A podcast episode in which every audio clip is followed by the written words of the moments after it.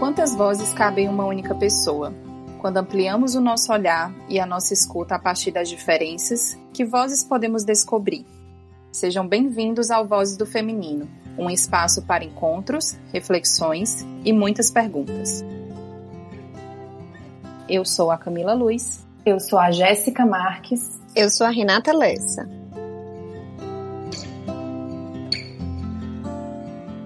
A mulher lésbica sofre muitas vezes com a rejeição da família, com o assédio moral e sexual no ambiente de trabalho e também na rua.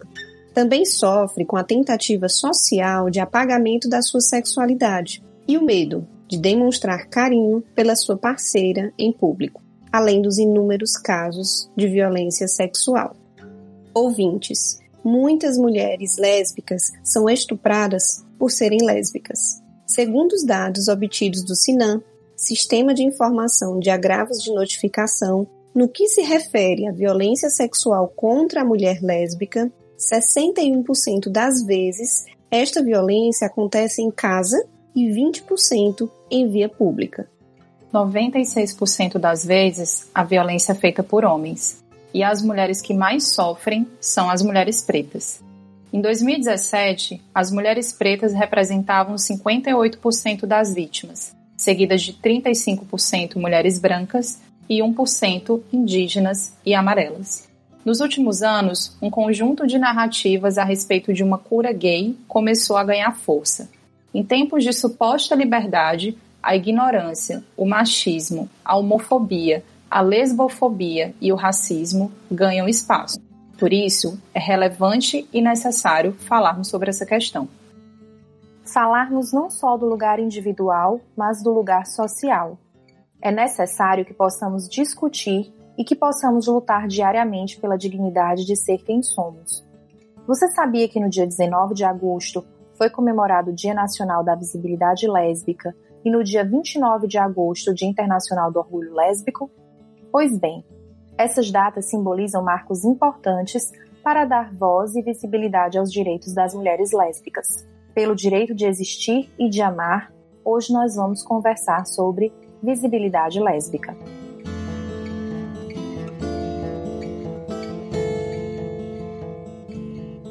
Bom, e para a gente ter essa conversa sobre esse tema super importante, super relevante, que a gente desejou muito falar sobre, nós trouxemos duas mulheres que foram muito bem indicadas, que nós tivemos aí excelentes referências delas. Eu queria que elas se apresentassem, que elas falassem quem elas são, de onde elas vêm, o que é que elas fazem. Carol, começa aí se apresentando para a gente. Bom, eu me chamo Ana Carolina Matos, sou jogadora de futebol, adoro bola. E aí, nas horas vagas, sou advogada também, né? Trabalho com inovação, me apaixonei por isso nos últimos três anos. Estudei já para Defensoria Pública, eu era apaixonada pela área, continuo sendo, mas no meio do caminho outras coisas me pegaram e é onde eu estou agora. Sou apaixonada pela universidade, é lá que eu gosto de trabalhar, conhecer pessoas, dividir espaços, diversidade. E me encontro hoje com a minha família. Tenho uma noiva, já moro com ela ela que tem uma filha de seis anos, que é a nossa luz em casa, que é a Nina. E se eu puder falar sobre mim, eu vou ter que falar sobre todas essas coisas que eu acabei de falar aqui, brevemente. Essa é a Carol, hoje. Bem-vinda, viu, Carol? Marina Rocha, diga aí quem é você. Eu sou Marina Araújo, tenho 29 anos, sou lésbica, preta, cozinheira, cearense. Tenho um projeto social que hoje trabalha com fornecimento de refeições para pessoas em situação de vulnerabilidade na cidade de Fortaleza.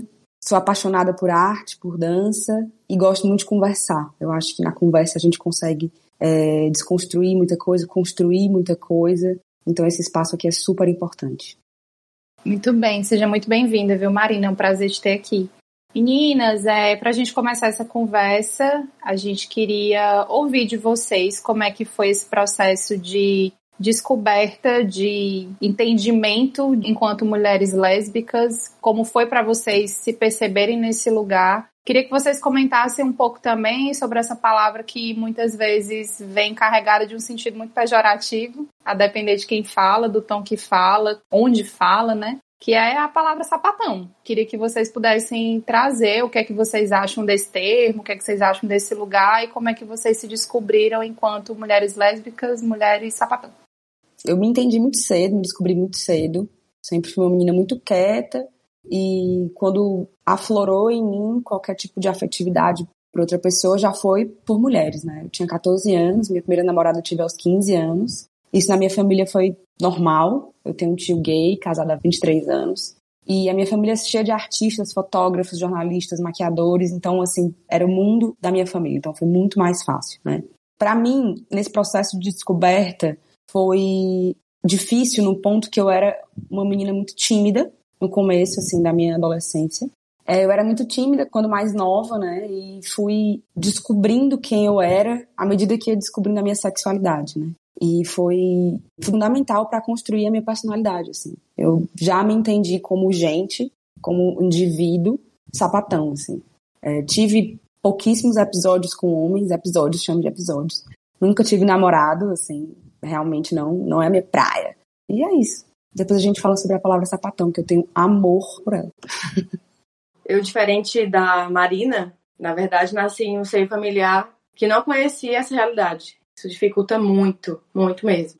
Talvez até a empatia, né, com a realidade da gente. Durante muito tempo, eu mesma fui uma pessoa que não gostava da possibilidade de ser, né? Basicamente a mesma idade que a Marina se entendeu, eu tive a minha primeira oportunidade, meu primeiro momento com uma menina, e é essa pessoa que está comigo hoje. Eu consegui resgatar isso, mas durante os 14 anos, a gente quando vai contabilizar, quando vai falar sobre o assunto, é que a gente vê o quanto tempo foi necessário para a gente realmente falar sobre o assunto com tranquilidade. E estar aqui falando sobre isso é muito importante para mim, porque acaba legitimando aquilo que passou. E foram ali 14 anos de muito autoconhecimento para chegar e estar tá aqui com essa tranquilidade de hoje. Então, na minha família não teve essa facilidade, mas apesar de tudo, eu sempre joguei bola. Uma mulher que joga bola, ela já é sapatão, presumidamente. E isso era. Eu comecei a perceber que era o lugar que eu me sentia mais à vontade, era com minhas amigas que jogavam bola. E foi aí que eu comecei a perceber que poderia ser algo desse tipo. Então, a palavra sapatão já veio né, no bojo, né, no, no meu repertório, como algo muito pejorativo. Joga bola, logo é sapatão.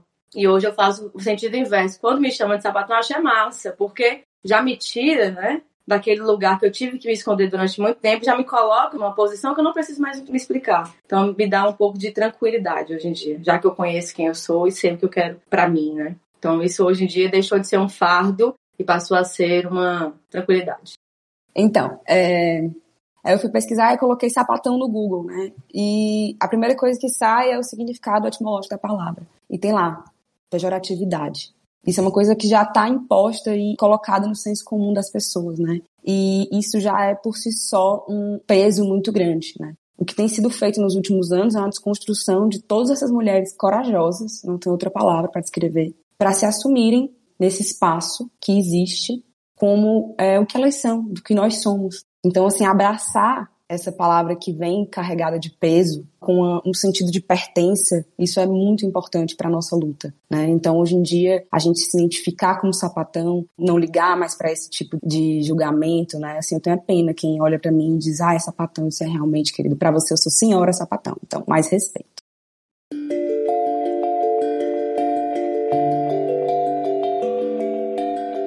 Me chamo Nice, tenho 46 anos, Sou mulher, negra, lésbica e feliz. Ser lésbica é amar mulheres como se ama outras pessoas. É amar mente, coração e alma, e não corpo. Precisamos sair do invisível e aparecer. Juntas somos um movimento de luta e de transformações.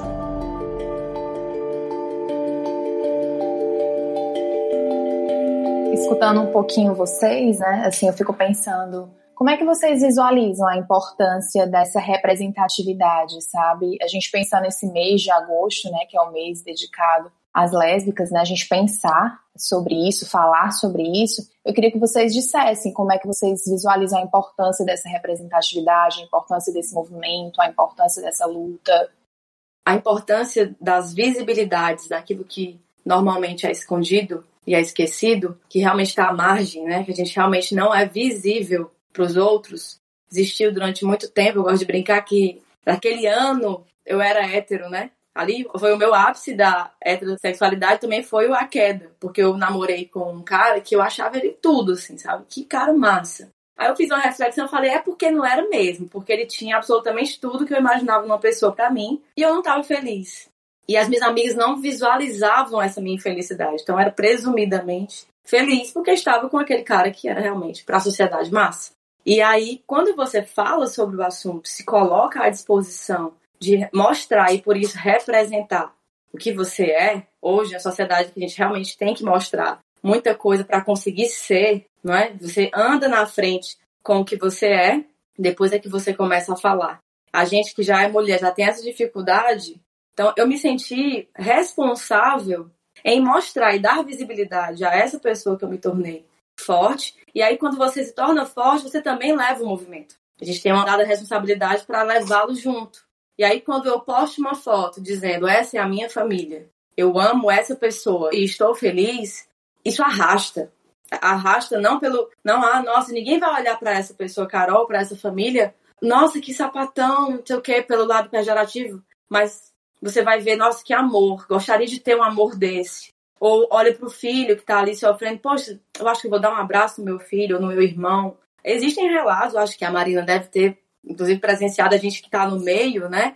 Vê muita coisa ruim acontecendo entre nós mesmos, né? Algumas situações assim que você pensa, nossa senhora, seria se fosse mais unida, né? E representasse uma pela outra, seria muito mais interessante. Então a visibilidade disso naturaliza. É muito desafiador, Marina vai poder falar melhor. Até porque, além de tudo, ela carrega também na cor, né, Marina? Você já chega falando muita coisa. Eu, durante muito tempo, fiquei ali escondida porque era muito confortável para mim. Mas eu deixei de querer e a partir disso comecei a mostrar. Essa coisa da visibilidade que você falou, Jéssica, para mim tem também um significado muito importante que levanta os números assustadores que a gente tem né, de violência contra mulheres lésbicas. Né? O Brasil, que consome um número altíssimo de pornografia lésbica, é o país também que mais mata lésbicas, que mais mata pessoas LGBT num todo, mulheres transexuais, homens transexuais. Então, esse é um momento também político de empoderamento para a gente lutar contra essa violência, pedir política pública, ocupar esses espaços com essa voz que é tão abafada, que é exatamente o que a Carolzinha falou. Né? A gente é tão à margem. E eu, como lésbica preta, é assim, a minoria da minoria da minoria. Só que eu tenho uma amiga que fala que de tanta minoria que eu sou, me tornei maioria. Então, assim, a gente vai se empoderando aos poucos do que a sociedade colocou para a gente se apequenar e a gente vai engrandecendo, né? O mês da visibilidade para mim é fantástico, assim, é um mês de muito orgulho. Eu tenho orgulho da família que eu construo, assim, aos poucos. É, eu tenho orgulho das amigas que fazem ali as suas reproduções artificiais para terem seus filhos e estão ali naquela luta para chegar no dia a dia das mães ou de dia dos pais nas escolas as duas mães, sabe? É, a gente tem que entender que para além da vida social que a gente luta tanto, tem a vida íntima que a gente também luta muito. Então é isso que a Carol falou. A visibilidade serve de capa, né? Serve de, de imagem para quem está ainda muito escondido, tem muito medo, né, por milhares de motivos, por estar tá dentro de uma casa que tem milhares de tipos de relacionamentos abusivos, por estar inserido num trabalho que é abusivo ou que, enfim, machista. A gente tem que entender que a visibilidade lésbica, ela também faz parte muito ativamente do feminismo de uma, de uma forma, né? Então, assim, ser lésbica é lutar por todas as mulheres, pelo lugar de todas as mulheres, né? A gente não quer espaço só para mulher lésbica, a gente quer espaço para todas, todas, todas. Importante essa fala, né, é da Marina, eu acho que a Carol também tocou nesse ponto, que dentro dessa visibilidade, desse movimento, é, a gente também consegue aí compreender melhor o fenômeno da lesbofobia, que a gente conhece muito da homofobia, a gente até ouve mais falar nas mídias, mas a lesbofobia ela tem um diferencial porque tem essa violência, né, pela questão mesmo da, da orientação sexual, mas tem o fenômeno do machismo associado. Que aí por isso que faz muito sentido, porque todas nós, mulheres, aí, né, a gente consegue se identificar também, né, dentro desse processo, né, desse apagamento do feminino e tem algumas especificidades também dentro desse universo da mulher lésbica. Lógico que é um movimento também que respeita né, as singularidades, mas que tem aí esse movimento em comum, como foi colocado, né, de direitos. Né? Eu estava aproveitando esse episódio também para me apropriar mais, enquanto mulher, desse movimento, E percebi também essa diferenciação que eu, particularmente, nunca tinha me tocado. Que existe realmente um fenômeno específico, né, associado à mulher lésbica, que é importante também ser dada essa visibilidade para a gente poder atuar, né, de uma forma mais específica, mais efetiva. Eu acho muito importante esse ponto ser falado, porque durante esses dias eu fiquei pensando, né, sobre essa visibilidade e também a coisa que pode ser retroalimentada. Enquanto você se mostra mais, é mais fácil você também receber a violência. A gente vive nesse limbo de apoio, de bordas, de pessoas que você confia e a rede de apoio tem que ser muito boa, mas ao mesmo tempo você tem que estar muito bem consigo mesmo. Porque na hora que alguém fala, ah, seu sapato não fala prazer, né? Oi, fala, né? Como diz a gentil. Então, é assim que a gente realmente se porta. E nessa hora, essa pessoa não vai falar mais nada. Eu sofri muito a lesbofobia nas perguntas e nas insinuações. Por exemplo, quando você é uma mulher e tá em uma situação de poder, ou está bonita, ou está bem vestida, quando o cara se sentia constrangido, ou a namorada ficava por ali preocupada comigo, né? E eu mesma chegava a dizer assim: relaxa, eu sou sapatão. O que, que isso tem a ver, né? Assim, aí depois você vai pensar: meu Deus, o que, que eu falei?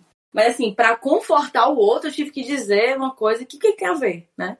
Aí pior, a pessoa fica tranquila. A lesbofobia eu sofri a vida toda por ser por jogar bola. Eu fui uma menina que desde muito cedo jogava bola. Agora eu tive uma felicidade muito grande tenho na minha vida que é o meu pai. Meu pai nunca se importou com isso. Então assim, eu tinha uma figura masculina, hétero, que dizia: "Ah, besteira. Não ouve esses caras". E eu não ouvi. Então eu tenho realmente uma borda muito grande. Eu tenho amigas que deixaram de jogar bola, gostavam, é o prazer da vida dela. Por conta disso. Eu tenho quase 30 anos e eu nunca parei. E não vou parar porque eu amo isso daqui. E eu acho assim, meu pai foda por ter me introduzido, inclusive, a um esporte que na década de 90, hoje tá melhor, era sinônimo de violência. Uma mulher com bola no pé pode esperar. Sapatão, menino homem, menina homem, tarará, essas coisas que a gente acabava se escondendo com medo. Então, realmente, eu não aprendi é, inicialmente a ser quem eu era dentro do universo que eu realmente fui sempre eu fui sendo. Então demorei um pouquinho e com isso muitas violências foram feitas, inclusive autoviolências, né? De mim para mim mesma.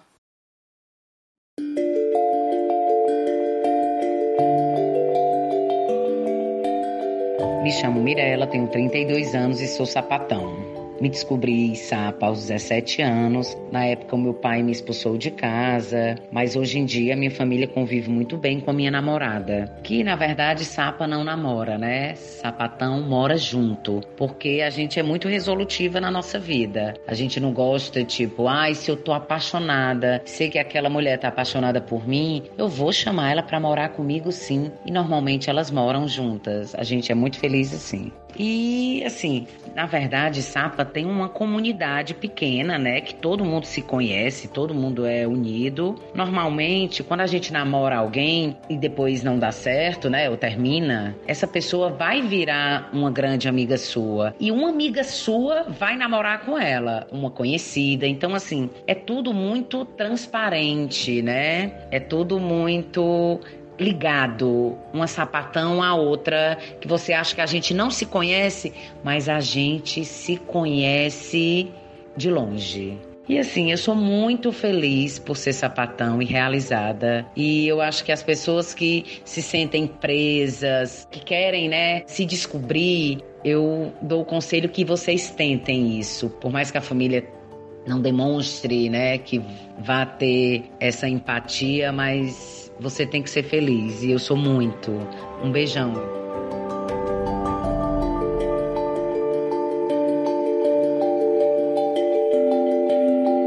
É impressionante como, quando a gente vai conversando sobre esses assuntos, as camadas vão aparecendo, né?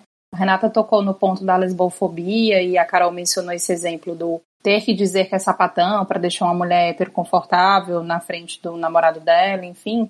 E vamos partir do ponto de que a sexualidade feminina ela é historicamente apagada, no sentido de que a mulher nunca foi autorizada a demonstrar desejo e a demonstrar qualquer tipo de necessidade dessa ordem sexual. E aí a mulher lésbica, ela vem como uma transgressora. Trazendo até a referência de The Handmaid's Tale, né, aquela série maravilhosa, o conto da Aya, a traidora de gênero, é aquela que tá fugindo completamente da norma. E uma vez eu estava conversando com uma amiga sobre isso, que ela é bem militante, ela é bem, bem ativa em, em pensar sobre isso, estuda pra caramba, e ela falou assim: você já parou para pensar que um homem, quando ele fica com outro homem, tendo o histórico aí de heterossexualidade, né, tendo ficado com mulheres, não é questionado se ele é gay. Agora, se uma mulher ficou com um cara na vida dela e ela começa a ficar com uma mulher, 30 pessoas levantam a mão para dizer: como assim tá sapatão agora? Tu não tava com um cara um dia desse? Fora o ponto daquelas perguntas, né? Mas você não sente falta de nada, e aí a gente traz aí o ponto do falocentrismo, né? De uma relação sexual ter que ter um pênis para existir. Tudo que não tem um pênis não é uma relação sexual, são preliminares, e aí essa ideia engessada de sexo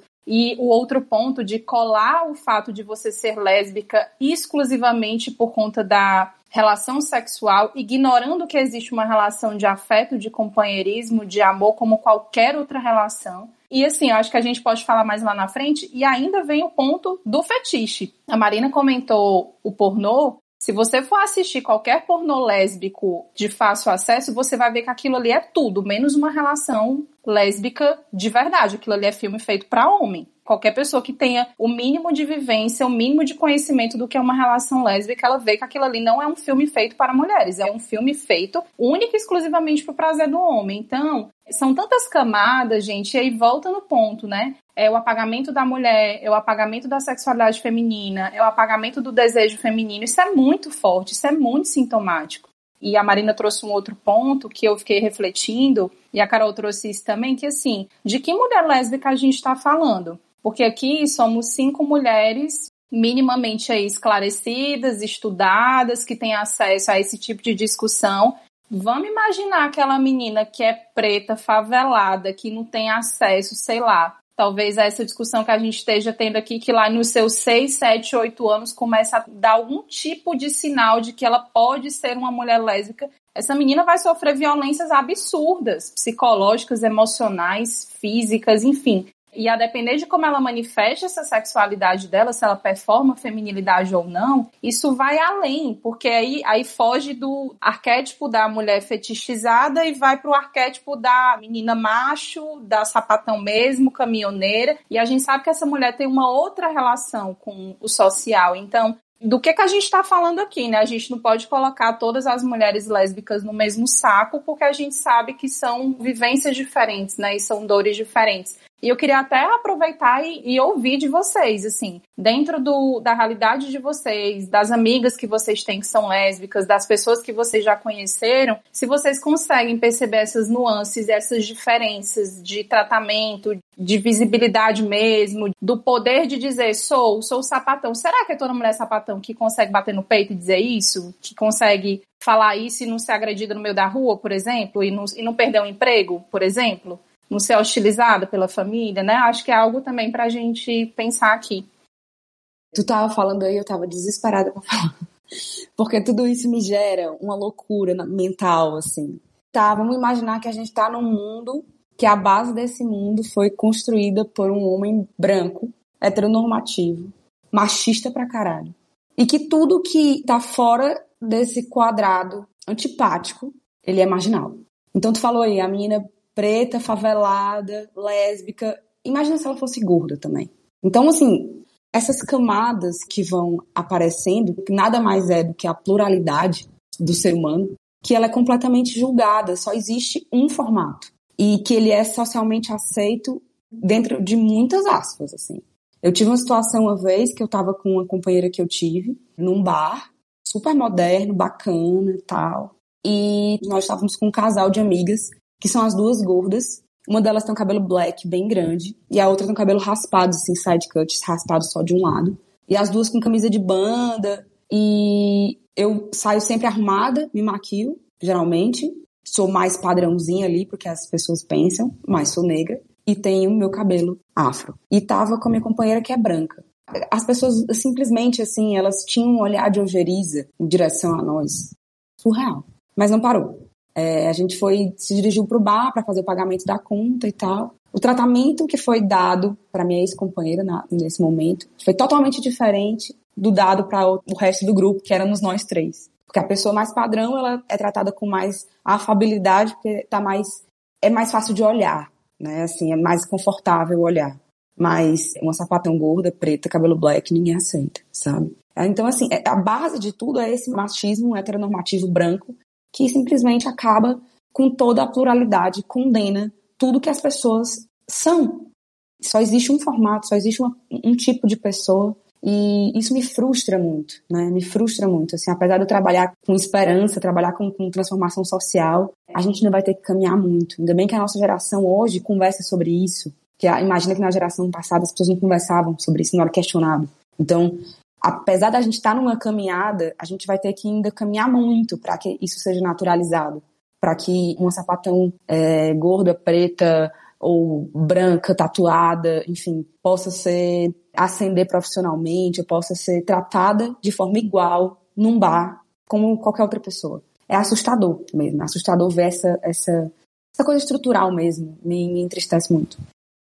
A gente sente muito isso, né? Eu, particularmente, senti muito já do outro lado, né? Você também naquele dia ficou menos mal, né? Nós mulheres somos o outro da sociedade, a gente é outra, né? Quem fala, quem foi autorizado a falar foram os homens. E aí, quando você fala sobre a ótica de uma mulher negra, que o lugar de fala que você tem, eu posso apenas aqui refletir sobre ele, eu fico pensando, nossa, eu sempre tive do outro lado. Apesar de mulher, eu sempre fui muito aceita. Porque se eu ficar calada e me vestir da forma que eu naturalmente me visto quando eu saio, não, ninguém vai dizer para mim alguma coisa. Nunca aconteceu comigo, de forma nenhuma. Assim, eu não sei dizer sobre. Eu nunca fui esse outro, sempre fui aceitável. E aí, quando você traz essa ótica, essa dimensão transversal das vulnerabilidades, a gente não pode tratar aquela história de manhã eu sou mulher, à tarde eu sou sapatão, né? Você é isso tudo, esse complexo de coisas.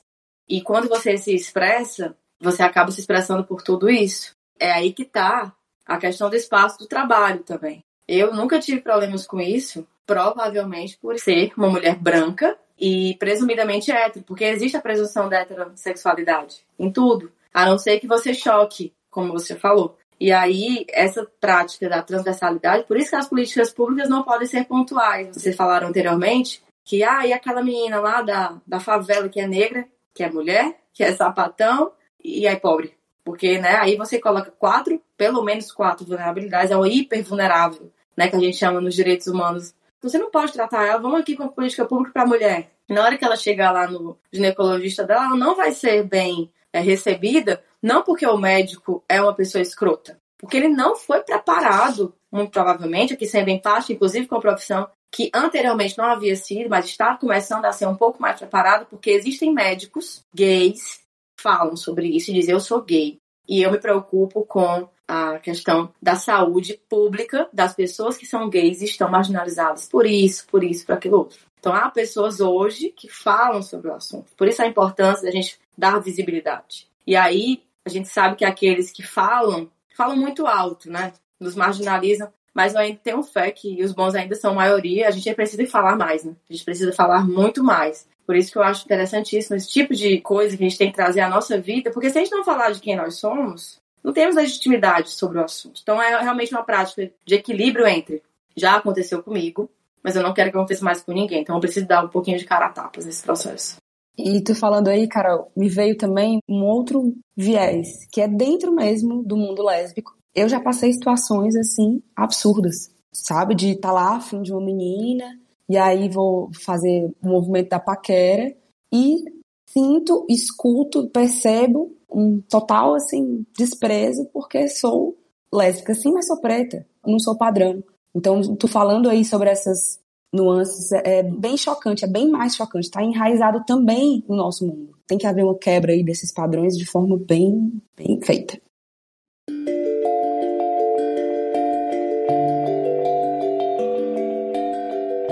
Olá, meu nome é Tari Stazaki, eu sou professora de um curso de teatro numa universidade federal e venho entendendo a questão das identidades de uma forma cada vez mais fundada em equivalências do que em igualdades. Apesar de considerar e achar importantíssima né, toda essa luta histórica dos movimentos, eu compreendo a visibilidade como uma passagem. Uma passagem muito necessária, mas que possa vir a ultrapassar o regime da visão e da aceitabilidade. Talvez esses regimes nos levariam a pensar em termos de tolerância e de respeito, que eu acho bastante complicado, porque se baseiam em distinções e em hierarquias e essa passagem possa pensar a ocupação e a distribuição dos espaços políticos para alcançar de fato uma produção de diferenças que venha desconstruir, ainda que bastante lentamente, essa hegemonia branca, cis e heterossexual. Então, o fato de eu assumir uma sexualidade lésbica para o mundo já é por si a subversão desse código sexual hegemônico e natural, que a gente bem sabe que é falso, já que a nossa sexualidade é algo bastante plástico. Mas também acho fundamental que a gente se empenhe em uma performatividade outra. Como eu podia dar como exemplo, quando nós nos chamamos de sapatonas, de caminhão, de fanchonas, eu acho que isso, essa forma de, de, de falar, essa forma de tomar para nós esse, essas palavras, ela acaba provocando uma inversão dos lugares de enunciação que são hegemônicos, né? Porque geralmente nos são é, lançados a partir desse lugar. Então, acho que é preciso tomar o nosso lugar também e falar disso em nossos campos de produção, sejam eles artísticos, de conhecimento, de comunicação, enfim. Como professora, eu aprendo muito em convivência com as diversas corpas falantes, né, no meu contexto profissional, que também é um contexto super afetivo e eu tenho percebido muitas performatividades que vêm produzindo algo nesse sentido, assim, né? Muita experimentação não binarista, não naturalizante. Eu penso que toda essa passagem possa dar espaço para uma forma de nos relacionar com os outros e com o mundo, na qual nos reconheçamos enquanto corpos que falam e que se expressam a despeito de qualquer determinação de sexo ou de gênero.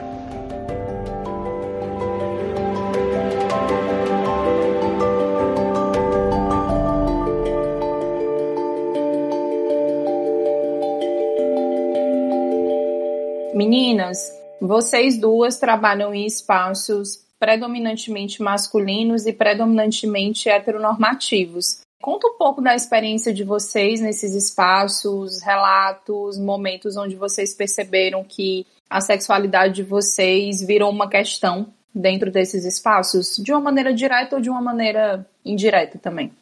Então, é, a cozinha é um lugar machista, né? Assim, já, já tô patinando na mesma história, mas é porque isso me me revolta. Mas na cozinha tem ainda a questão de que se você estiver lá, é a coisa do joga bola. Você é sapatão, então você aguenta tranco.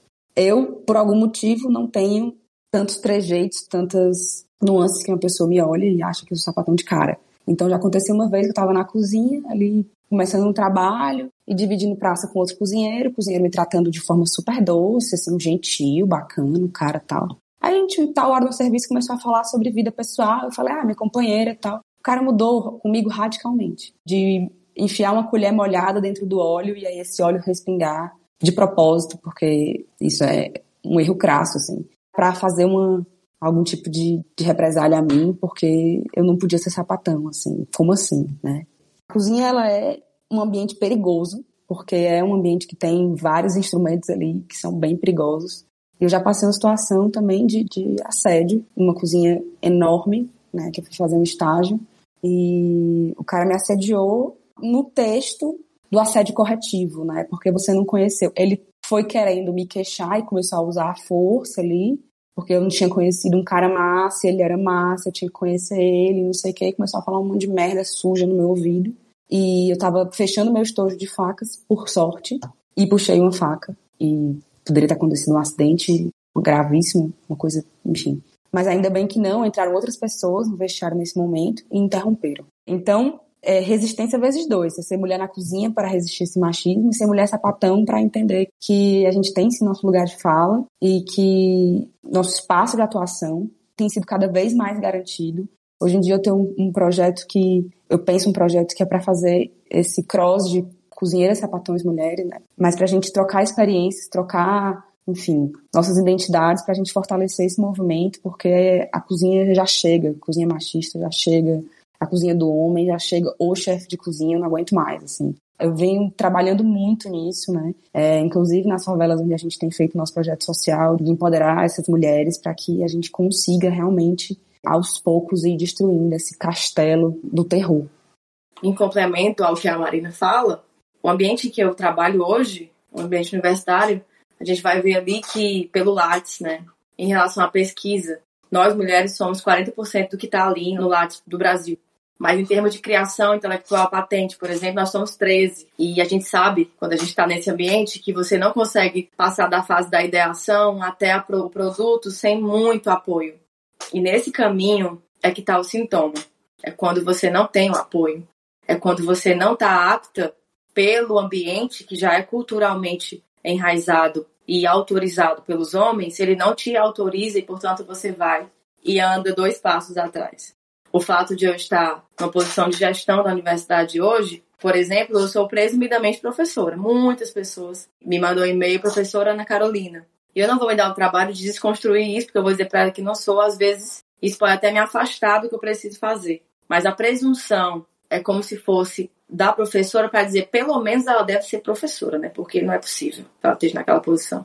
Deve ser porque ela é professora, porque o professor tem que ter um DRA atrás, né? Doutora. Então, assim, para a gente ser autorizado a falar no ambiente de gestão da inovação, a gente precisa ter um portfólio anterior muito grande. A gente precisa chegar literalmente com um crachá, dizendo sei muito mais do que você para a gente começar a conversar. E, infelizmente, eu ainda preciso passar uns 15 a 20 minutos falando disso, de uma forma não arrogante, porque há um equilíbrio aí, para começar a ter autoridade para falar de igual para igual, não é mais do que eles, não. É de igual para igual. E isso é algo tão enraizado que às vezes você faz isso com seu colega, também coordenador ali, e ele também espera isso de você. A prova é tanto disso que a minha orientadora um dia disse falou assim: se você quiser permanecer nesse ambiente e parar de fazer isso que cansa, faça um doutorado. Vai melhorar muito. Pra você ver, né? Ela, na época dela, precisou de um doutorado que nem utiliza só pelo título, tá? Para conseguir falar. E ela é uma mulher muito foda, entendeu? Ela não precisaria disso. Mas ainda a gente precisa como a, a Marina precisou da faca, eu preciso do, do know-how para afastar esse tipo de violência. Hoje mesmo eu estava na reunião com uma pessoa que eu não conheço pessoalmente e ele tentou, né, me afogar, com, tipo, não fala, concorda comigo e eu não fui, ele me chamou de arrogante. Então você pula de uma posição de ok, porque está aceitando, de para arrogante. Porque aquelas pessoas que não são autorizadas a falar, quando começam a falar, incomodam demais. Então eu não vejo outra saída senão começar a falar repetidas vezes para que a gente comece a dissolver esses aspectos.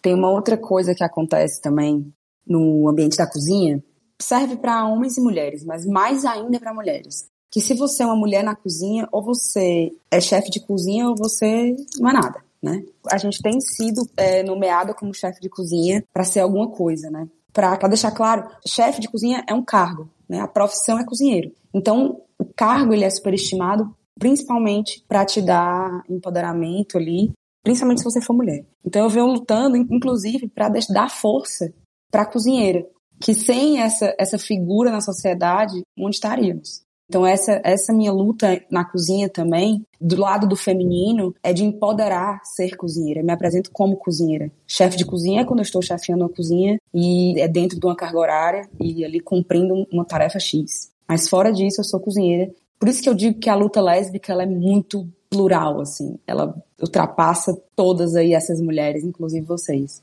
E, e para mim, eu me orgulho muito quando eu me vejo numa matéria que o, o jornalista que me entrevistou não esquece ou leva em conta que eu falei que sou cozinheira e põe lá, sabe? Eu me orgulho muito e eu levanto essa bandeira assim, muito forte.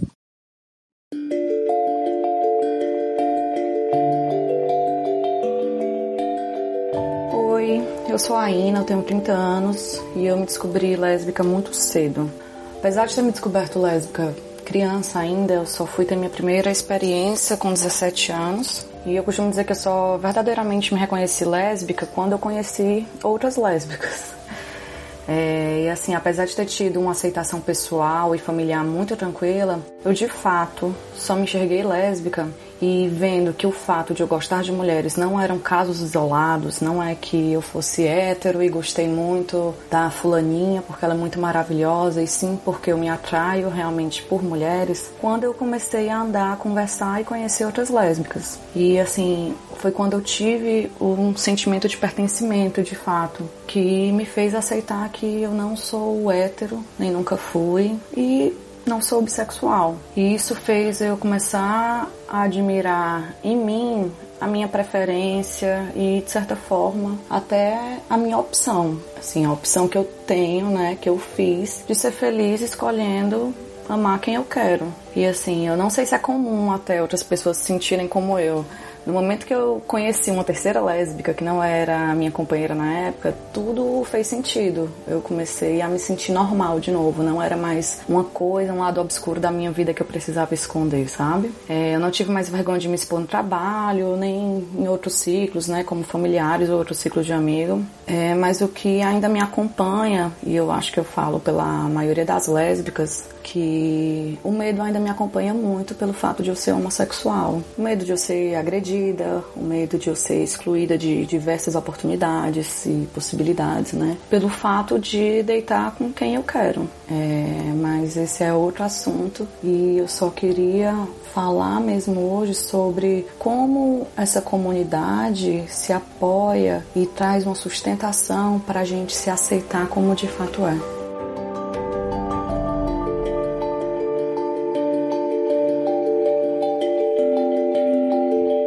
Pensando na tua fala inicial, Marina, que falou sobre a violência, né?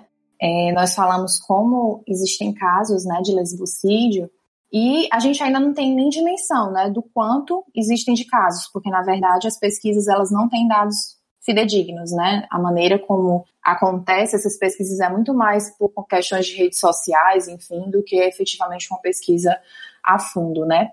E aí eu fiquei pensando até naquela terminologia, né, estupro corretivo que a gente escuta quando um homem né, estupra uma mulher lésbica porque acredita que vai conseguir curá-la, né, ah, porque ela nunca teve a oportunidade de ter um homem, um homem de verdade na vida dela.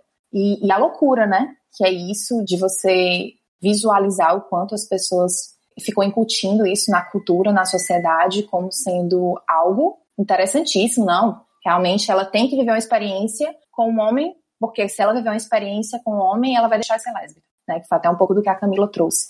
E isso é uma violência, né? Isso é super complicado a gente visualizar isso e eu acho que reforça essa importância que a gente tem trazido sobre o mês da visibilidade lésbica. O quanto é importante a gente dar espaço de fala, a gente dar voz a essas vozes, porque muitos de nós não temos dimensão das dores, dos sofrimentos que vocês carregam, que vocês vivenciam diariamente.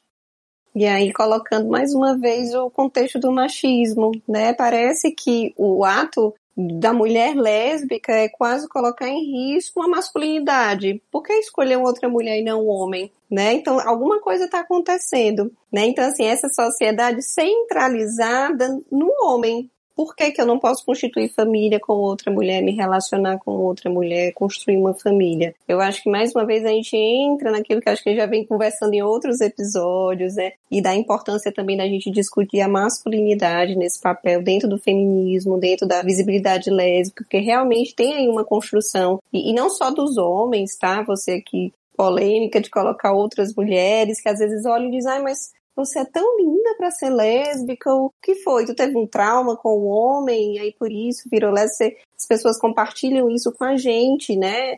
Porque tem uma cultura, lógico que o lugar da mulher é um outro também, né? Não tô aí colocando no, no mesmo lugar, porque, mais uma vez, esse é, é meu polêmico, né? Mas que existe isso que atravessa mesmo, e aí a violência, né, que ela vai surgir dentro do assédio moral, de você não poder manifestar carinho pela pessoa que você gosta, né, de você realmente não ser atendida da forma adequada, de uma forma ética pelos profissionais. Então, quando a gente vai olhar, a pauta é extensa, né, de quantos lugares né, essa temática chega e de quantos lugares a gente ainda tem que chegar para atuar e, e, trabalhar nessa, nessa resistência né, que a gente está conversando não só o falo é superestimado, quanto a penetração, né? O sexo entre as mulheres é uma coisa assim que parece que é do outro mundo, né? Mas é, é uma luta também da mulher lésbica, da mulher sapatão, legitimar o direito da mulher de sentir prazer. Primeiro que a mulher não pode sentir prazer, né? não pode ter desejo. A mulher que tem muito desejo, ela tem algum problema,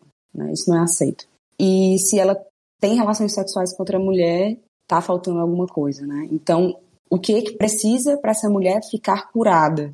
Ela precisa de um homem. Ela precisa de uma penetração de um homem. Isso é de uma ignorância, assim, de uma violência que não tem tamanho. Que ela atravessa, ela corta a mulher, assim, no meio, né? Eu não tenho, assim, uma ou duas ou três experiências em que tava ali uma menina namorada e tal, às vezes uma, uma namorada que tava começando a ficar com meninas e ficar meio perdida, assim, ai, ai, mas a gente, isso aqui, a gente tá transando. Tá, minha filha, a gente tá transando, é isso mesmo. É, a gente tem que, que entender que o corpo, ele é, ele é muito mais intuitivo do que teórico. Vamos se aprofundar no nosso corpo, se apropriar do nosso corpo, do nosso prazer, do direito de ter orgasmo, de, de ser feliz, de, enfim. É uma viagem muito mais, muito mais gostosa se a gente for por esse lado. Por isso que eu falei no início, quando eu sou colocada na parede, sob algum motivo, falar, e aí, como foi isso aí? Porque eu sou essa pessoa que vocês falaram. Eu tô nesse quadradinho aí que o pessoal gosta de colocar, daquela pessoa que namorou homens, namorei vários, e apareceu do nada com a mulher. E aí? Aí as pessoas acho que eu tenho que, que explicar isso pra elas, né? Hoje, eu tenho uma capacidade explicativa e de porrada ao mesmo tempo. Porque tem gente que realmente não compreende. Ah, eu vou, sou até empática, né? Brinco e tal. Mas com quem não é, eu falo aquela história que eu falei. O cara era tão massa, inclusive é meu amigo hoje. Já cheguei ao nível de eu, ele, a noiva, hoje a esposa dele, não almoçarmos juntos na casa do pai dele do interior. Você tem noção da quebra de rupturas aí. E ele é um cara do exército. Ele fez IME nenhum problema em dizer, porque a gente é muito tranquilo em relação a isso. Agora, muitos sintomas dentro de um lugar só. Então, aproveito isso e digo: aconteceu isso, dessa forma e acabou dessa maneira. Olha só que interessante, né? Como a gente pode ser o que a gente realmente quiser ser. Então, isso exige muito autoconhecimento, né? O ponto de você chegar a outra pessoa e falar de si com a propriedade de terminar a fala e tomar um sorvete pensando na bicicleta que tá passando, é, demora muito, porque como a Marina falou, a gente é a todo tempo, sem saber às vezes, atravessada. A gente leva umas porradas que a gente nem sente mais, porque já levamos tantas e foi naturalizado. Então, o momento da visibilidade é você externar isso. E o que vocês fazem aqui no Vozes é exatamente lembrar da gente, lembrar daquelas pessoas que a gente foi, está sendo e pode ser. Né? Eu saio dessa conversa muito mais empoderada a ser e a fazer, porque não necessariamente você ficar falando tem que fazer o que você fala. Na hora que você fala e você faz, a coisa naturaliza de uma maneira absurda.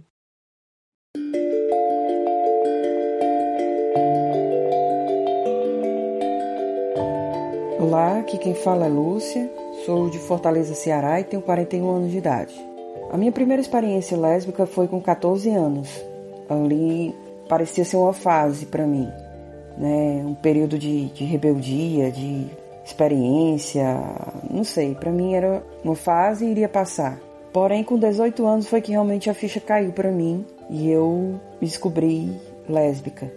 Foi muito difícil na minha família, a aceitação da minha mãe, por conta que eu sou a filha única mulher, irmã de cinco irmãos homens, e também a aceitação do meu irmão mais velho foi muito difícil. Porém, eu nunca me acovardei, nunca passou pela minha cabeça ser uma pessoa que eu não era. Então, ultrapassei a barreira do preconceito, consegui a aceitação da minha família, principalmente da minha mãe, o respeito dos meus irmãos, das outras pessoas da minha família.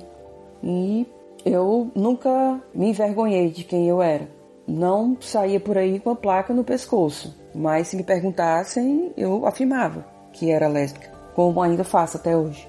Não tenho vergonha e eu acho que quem passa por isso também não deve ter vergonha de ser que você é, de gostar de quem você quiser, de amar quem você quiser, de viver como você quiser, porque a vida é sua e a gente só vive uma vez. E a gente tem a obrigação de ser feliz. Um grande abraço, muito obrigada pela oportunidade e muita luz para todos.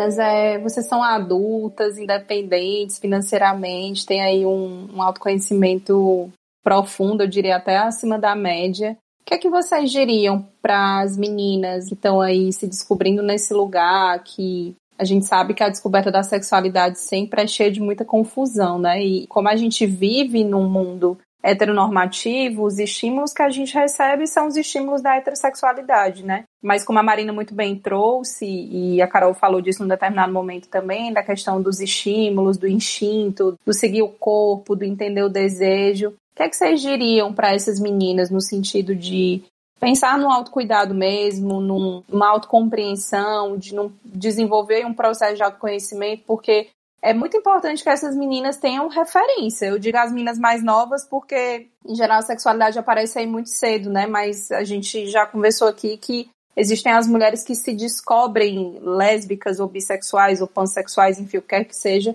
é, depois de uma certa idade, né? Um pouco mais velhas, depois de já ter tido aí é, outros relacionamentos, enfim. O que, é que vocês diriam para essas meninas? Primeiro se acolham, né? Acho que é importante se acolher nessa confusão, é importante se escutar muito, né? Eu sou uma pessoa que sou espiritualizada, bruxona e tal.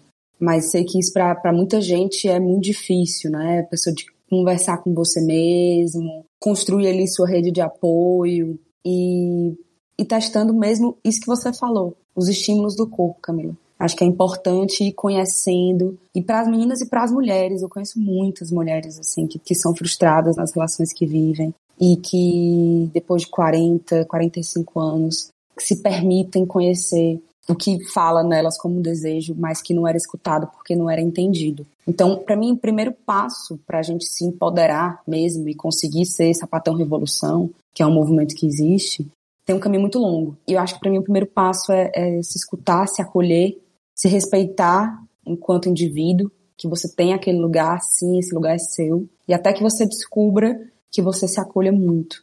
A gente é muito bombardeado de tudo, como Carol falou, por ser mulher, 1.1, um, já é muito, muito marginalizado. Então, ter esse movimento de autocuidado, que vai muito além do skincare, de olhar para si, isso vai chegar no momento de plenitude, né? Você vai construir seu amor próprio, e quando você tem amor próprio, você naturalmente é o que você é. E aí as coisas vêm. E aí vem felicidade, vem tudo sobre isso, eu diria, em primeiro lugar, seja gentil com você mesmo. Digo isso para Carol que foi, né? Se eu pudesse falar agora para Carol de 15 anos, a 14 anos atrás, para ser mais justa, com o tempo, eu diria, seja gentil com esse seu processo. Se escute com o tempo, o autoconhecimento é muito importante, mas seja gentil, porque às vezes a gente é muito má com nós mesmos. E, e outra, encontre as bordas nas pessoas certas.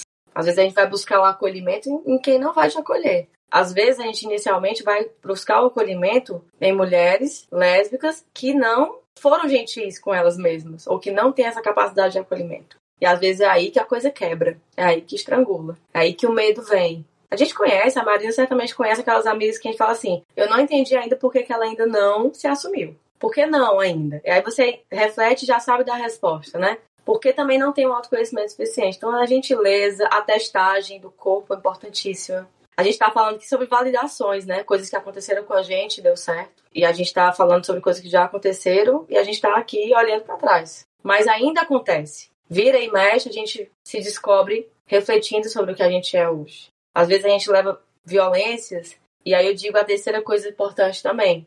Fale sobre o assunto da forma que você se entender melhor. O que, que é? Escrever, postar alguma coisa, é, digamos assim, criar uma música, jogar a sua bola, tranquilamente.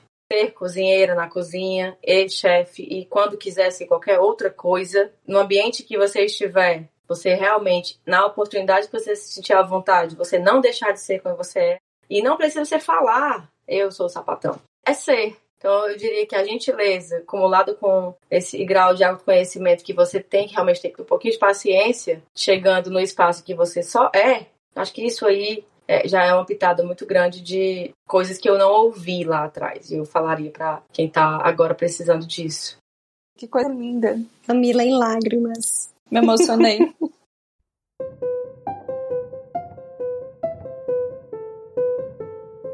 Bom, e depois de ter escutado as meninas, eu acho que pode ter provocado né, muitas questões em cada um de nós que está ouvindo esse podcast nesse momento muito importante a gente estar tá dando esse espaço, né, esse espaço de fala, e eu tenho certeza que vai reverberar muito ainda. E agora a gente queria escutar um pouquinho, já que vamos sentir esse reverberar, né, durante um tempo, que a gente reverbere também nas dicas de vocês para a gente continuar falando sobre o assunto, continuar refletindo sobre o assunto. Eu queria que vocês indicassem, né, alguma coisa, um livro, enfim, uma música que vocês quiserem para o nosso público aí. E aí, Marina, o que é que você traz pra gente? Eu vou indicar duas coisas.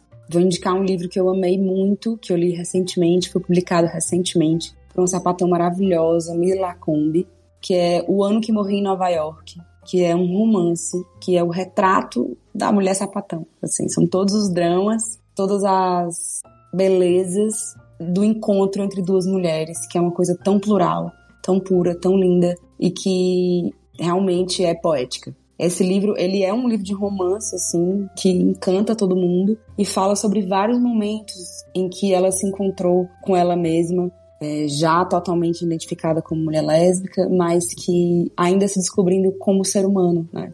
que é esse, é um eterno processo. Então é um livro lindo. O filme, eu queria indicar um filme também, que é um, um filme de uma escritora chamada Colette, que é um, um filme maravilhoso, que ela é escritora brilhante, né? E o marido é que ganha tudo, ganha o nome, ganha dinheiro, manipula ela de várias maneiras, força ela a escrever, tranca ela para escrever. Não vou dar spoiler. É um filme incrível que dá muita vontade, assim, de bater no peito, assim, seu sapatão, me respeita.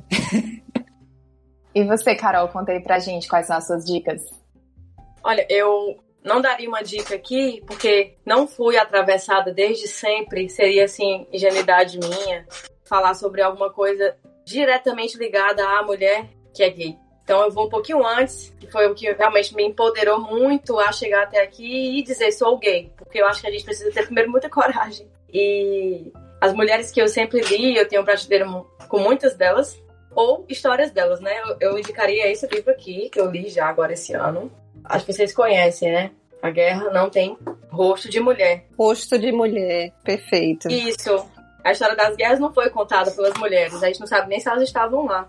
E também li esse ano o livro da Jovita Feitosa, que ela não é cearense, é piauiense, mas me interessava muito. E a parte mais interessante desse livro não foi o livro, foi quem me indicou, foi um homem que estava estudando as mulheres na ciência né, as mulheres na física, que foram incríveis para criar a base, né? Inclusive, eu tenho uma tatuagem aqui do Isaac Newton que fala, né?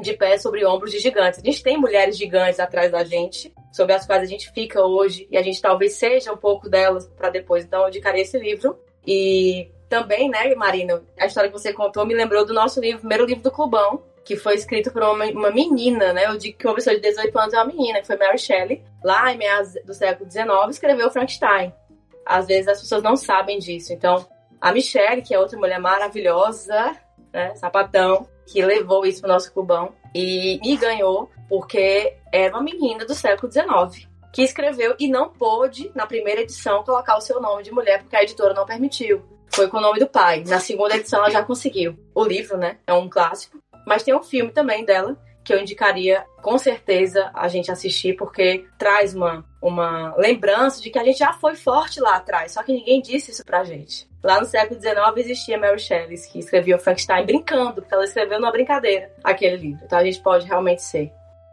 Gente, eu acho que a arte tem uma forma de acessar conteúdos muito densos de uma forma muito simples, né?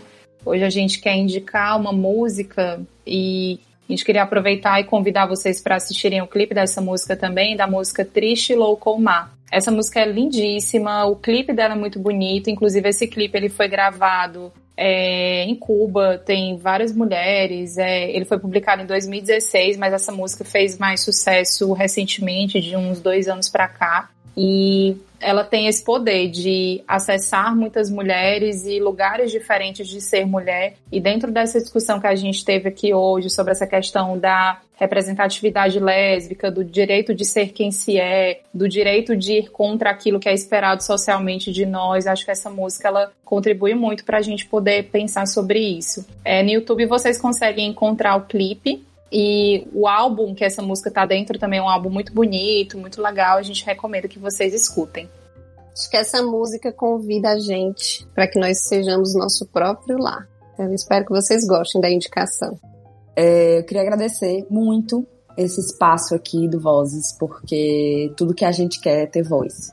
Ficou ecoando para mim o nome do podcast e é importantíssimo, agradeço imenso mesmo, porque é importante a gente se sentir representado sentir ouvido por outras mulheres e poder colocar nossa voz no trombone aí para falar da nossa vida, para falar das nossas experiências, né, como mulher sapatão, para empoderar essa luta, para que a gente diminua esse gráfico é, de violência e aumente o gráfico de felicidade. Então, obrigado, meninas, por essa oportunidade, assim, que a vida de vocês seja colorida, que nem a nossa é. Eu também queria agradecer pela oportunidade. A Karine, né, que me indicou aqui para conversar com vocês, me ligou. Eu falei, rapaz, como é que nega, né? Porque Karine já é uma mulher foda. Mulher, mãe. E é uma das pessoas que mais me estimula a de fato ser exatamente quem eu sou, até pouco, né? A mulher, bora, tá pouco, né? E é o tipo do convite, eu acho que tudo na vida, no final da história, é sobre pessoas. E assim, você acaba falando de si, quando você responde, né, àquele convite. E aí eu falei, não, claro que eu vou. Não sei quem são as pessoas que vão estar tá lá. Inclusive, depois, quando a Camila veio falar comigo, eu vi Marina Araújo, eu falei, não acredito. Tem uma questão energética acontecendo nesses últimos dois meses, né, Marina? E é como ela falou ontem comigo. Quando duas mulheres se unem, já é uma pancada. Agora aqui, cinco, né? E eu agradeço muito pela gentileza, pela forma de vocês falarem sobre o assunto, mesmo não estando né, nesse lugar, refletem sobre ele, trazem a baia para a gente continuar refletindo. É um processo de autoconhecimento que não acaba. E, assim, eu me sinto muito mais empoderada a, de fato, não ter medo, a ter muito mais coragem quando eu tô ao lado de pessoas, assim, que me estimulam. Então, eu só tô aqui a agradecer. Obrigada. Gente, eu preciso citar agora, porque eu tô com essa ali recentemente de Jamila, né? E aí ela traz uma, uma citação que está me marcando para muitos outros contextos, né? Mas que ela diz que para a gente pensar soluções para uma realidade, primeiro a gente precisa tirá-la da invisibilidade. Que eu acho que é isso que a gente está conversando, né? Para a gente poder pensar em tudo isso que a gente conversou, primeiro a gente teve que dar visibilidade, né? Primeiro a gente teve que dizer isso existe e que a gente precisa fazer alguma coisa, né? Então, é, essa frase da Djamila fica ecoando e vocês falando, precisei aqui compartilhar, tirar aqui do meu coração e agradecer vocês, né? Me sinto hoje mais provocada mesmo enquanto lugar de mulher a poder também pensar em como é que eu posso fazer parte dessa transformação que a gente está conversando. Muitíssimo obrigada.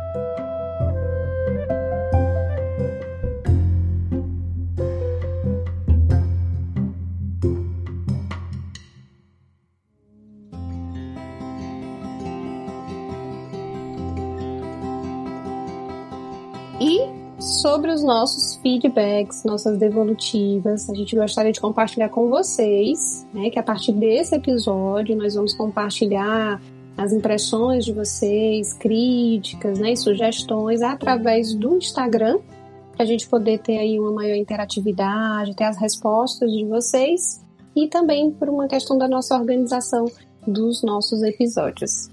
Então, se você ainda não está seguindo a página, arroba Vozes do Feminino, estaremos lá colocando as impressões de vocês e mandem e-mail, WhatsApp, direct, o, o, canal que você achar melhor para nos dar é, os retornos de vocês, as devolutivas. Nos sigam no Instagram, arroba Vozes do Feminino, é por lá que nós vamos divulgar os próximos episódios, compartilhar essas dicas que nós acabamos de mencionar e interagir com vocês. Enviem feedbacks e sugestões de pautas por lá e também para o Vozes do Feminino gmail.com. Esse é um espaço de fala e de escuta e nós queremos muitas vozes construindo conversas relevantes e transformadoras com a gente. Muito obrigada pela escuta de vocês e até o próximo episódio.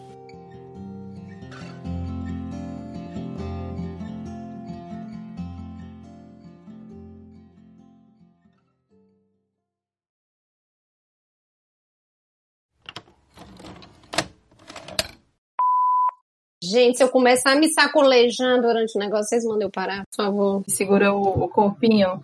Amiga, eu só sei falar movimentando o meu corpo. Aí sai fone, vai Gente, tal hora eu vou descer para pegar meu iFood, eu vou ficar aqui no celular, tá? Eu vou estar prestando atenção em vocês. iFood, ó. É fit, é fit a comida. É, é um poke, é um poke todo fitnessinho. Hum, é da poke to go, é? Tem que comer a comida da, da Marina, isso sim. Ô, mulher, me chama pra jantar, gostando de comer bem. Ou a coisa que eu gosto de fazer na minha vida é comer. Então eu vou convidar todas vocês pra virem, virem jantar aqui. Foi embora. Ora, mano. Eu topo. Bora. Eu levo bebida. Foi só a deixa, ó. Fechado, depois a gente combina mesmo, de verdade. Eu tava engolindo a comida, querendo falar. Gente, só. Ei, eu botei aqui na Amazon porque eu fiquei com vontade de ler o livro. Amada, o livro tá custando 189 reais. O que é isso? Não tô entendendo nada. Meu amor, essa mulher merece todo o dinheiro do mundo, é isso. Eu comprei esse livro na Amazon ou foi em outro lugar? Eu tenho no Kindle. Ele foi super barato, não entendi, não. Eu acho que é algum erro, gente, porque no Kindle tá 17 reais. Só pode? E o frete, tipo assim, é 189 reais o livro e 57 reais o frete. Deve ser o primeiro livro que foi feita a, a, a impressão, gente, porque não pode o negócio. Tem mais alguma coisa? O homem não te deve. Vamos cantar. Você é seu próprio lar, ela desatinou.